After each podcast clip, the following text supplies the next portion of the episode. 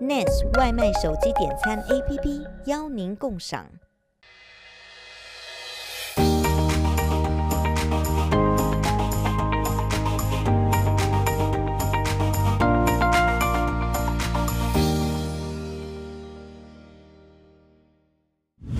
我们前谈过美国的投资理财、保险、股票、退休金投资，今天我们就来聊聊房地产投资。房地产投资呢，大家应该都不陌生，但究竟为什么选择房地产投资？房地产投资到底有哪些优势？还有疫情期间美国房市如何？今天邀请到美国地产投资专家，也是大家熟悉的面孔，Betty，欢迎。大家好，我是 Betty。那 Betty，我们知道美国的地产是分非常细的行业。首先是个人住宅市场跟商业地产市场，完全是两个行业。首先就来聊聊住宅市场。很有趣的是，我最近刚好看到一份房地产经济的报告，他说美国购物需求比疫情之前暴增了百分之二十五，而美国房地产的市场购物需求已经在连续八个月呈现上升的状态，而六月份的需求更是比疫情爆发前的一月和二月份高出百分之二十五。大家不是说经济跳水吗？究竟为什么会有这样的状况出现呢？嗯，对，这个问题问得非常好，因为之前呢，大家很多人会担心啊、这么多人失业，我们将近有。百分之十三四高点的时候的失业率，那为什么这么多人没工作、没有收入了，房产市场反而没有大跳水呢？还很火热。对呀，对呀。其实这一部分失业的人呢，他们的年薪主要是在三万五千美金以下的这一部分人呢，他们主要是零售业、餐饮业，还有一些服务行业的雇员。那他们失去了工作呢，其实。对房产市场的影响是不大的，因为他们本来就不属于买房的主力军，他们一直都是租房的多数人。那而我们买房的主要群体呢，其实是年薪在九万五以上的这个人群。那中位年薪一般在九万五，这样才有承受买房的能力。所以呢，就是我们看到为什么还有这么多人在买房，其实他们的工作并没有受到影响。是不是还有一个影响是，现在很多的工作工作形态都改成在家办公，所以很多人都会选择说要好挑一个好一点的生活环境，是吗？没错，因为这次的疫情呢，其实是为了避免传播，我们之前三月份、四月份的时候居家令，大家都尽量在家里面，包括啊、学生的读书。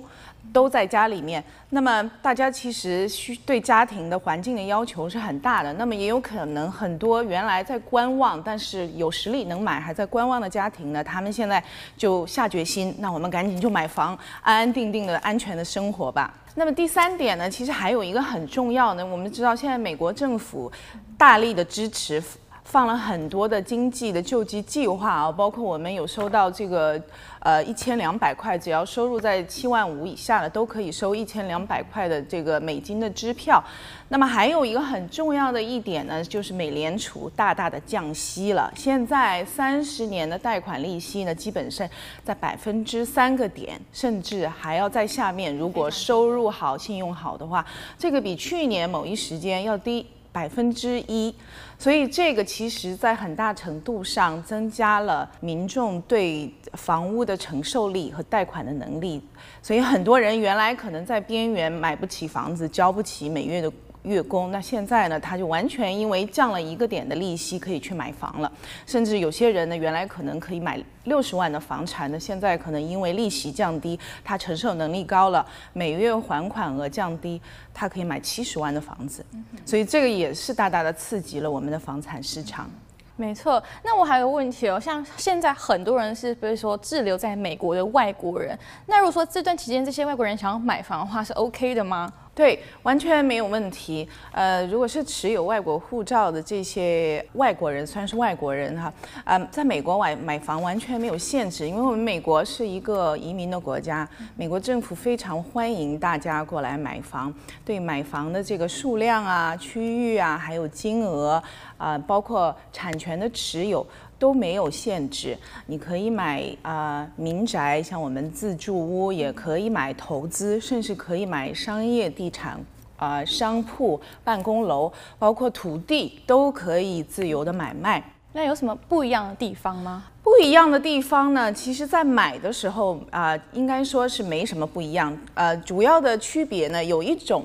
呃，有一种的房屋的这个类型呢是不可以买的，但是这种房屋类型呢，啊、呃，在全美都比较少，它叫 Coop。C O O P，它是一个公司合作拥有的一个产权，它不属于完全产权，所以它会有一些限制，外国人呢就不能购买。但是我觉得影响不大，因为我们很多外国买家，他们想要的是真正的完全自主的产权，也不太会去考虑这一种啊、呃、房屋的类型。那么还有一点重要的就是说，在我们以后将来要卖房子的时候要。转移这个产权的时候呢，如果还是外国人的身份的话，那么呃我们在交税方面，如果房子卖了以后，呃有了盈利，盈利这一部分我们知道在美国是要交一个收入的所得税的。那么这个长期利得的税怎么交和本国公民就有些区别。我们在卖的时候要预扣百分之十的房屋价格的税。给 IRS 就是国税局，因为他们怕外国人卖完了不交税跑掉了怎么办？然后你根据会计师核查的一年的税务所得，会把这部分相应的税呢再会做正规的退税，所以你也不用担心会多缴税，只是说税务局他会预扣百分之十售价的税额。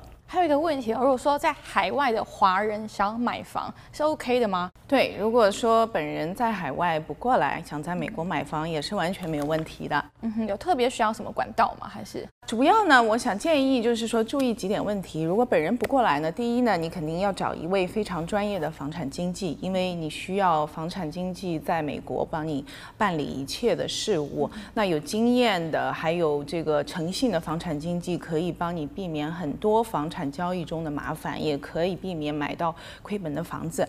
那么第二点呢，当然就是资金，最好呢是之前，因为现在很多旅游过来啊，或者探亲过来的，可以先开一个。美国的账户，银行账户有了以后呢，那可以把资金准备好了以后，先打入美国的银行账户。这样呢，不管你是需要贷款还是现金买房，都可以随时下手。那我们知道，因为疫情改变了像现在美国的房产的交易方式，那目前买家想要进行购房进行的方式大概是有什么？像线上看房吗？还是之前疫情在美国刚开始的三四月份呢？那个时候基本上都是在网络看房，很少有本人去看房的。那现在其实我们现在这个夏季快过去了，已经基本开放啊实地去看房了。但是即使是这样呢，我们在卖房子之前准备也会拍详细的房产的照片，包括视频，还有这个三 D 立体模型，那可以让买家在实地看房之前呢，先完全掌握这个房子的结构，还有要看清楚房子的位置。呃，确定是真的喜欢，然后再过来看房。那如果说是线上看房的话，需要特别注意什么吗？一般的经纪人可能会说跟您约定一个时间，那我们可能早上十点钟会去直播一下，您在地球的那一端等一下，对不对？那之前呢，呃，我觉得应该先了解整个房产的信息。如果有房型图的话，可以请经纪人跟卖家要一份房型图，自己呢要先在这个。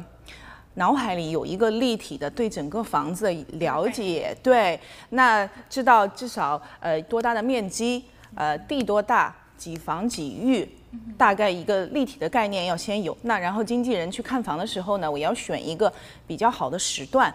那如果去的太晚了，七八点钟晚上或者早上太早的，可能看不到光线最好的效果，可能还要再多次重复。那你觉得哪一个时间点是最好看房？白天还是晚上呢？因为各有利弊啊。因为主要是有时差的关系，可能有的时候会说我们这边在亚洲是早上，那么在美国可能就是下午傍晚了。所以尽量如果要看房的话，尽量在亚洲可能早起一点，那么最好不要超过四五点钟以后看房吧。美国的时间四五点钟以后，那么最好尽量保持美国的时间十早上十点到下午五点之间的这个时段。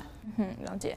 接着我们要聊的是哦，已经拥有房产，但房子出租期因为疫情人不在美国的情况下，要如何找到物业公司代管呢？这个也是买完房产以后一个非常现实的问题，因为本人不在这边，所以一定要委托，建议委托一间专业的，美国有专门的叫 Property Management Company 物业管理公司。那么找物业管理公司呢，一定要签约，要找正规的公司。那么。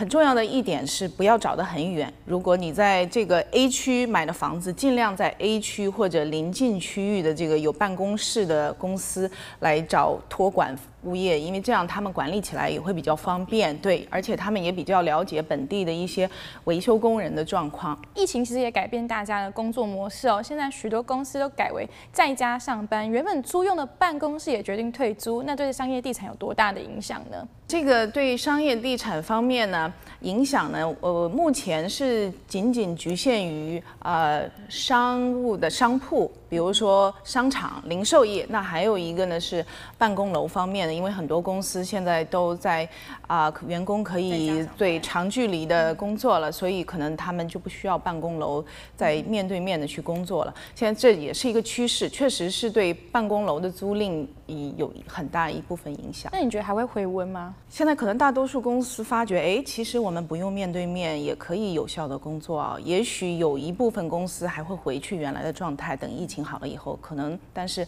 确实是有一部分的公司可能不会回去原来的状态了。那办公楼的这个，呃，存量，可能就有些供过于求。了解，今天非常谢谢 Betty 的详细解说。虽然美国目前仍处在疫情大流行阶段，再加上不久前的弗洛伊德事件引起了暴动，但这些混乱呢，并没有浇熄买家购物的热情，代表美国的房地产依旧是非常火热的投资项目。有任何的问题呢，都可以到中望电视的脸书和 YouTube 频道询问。谢谢。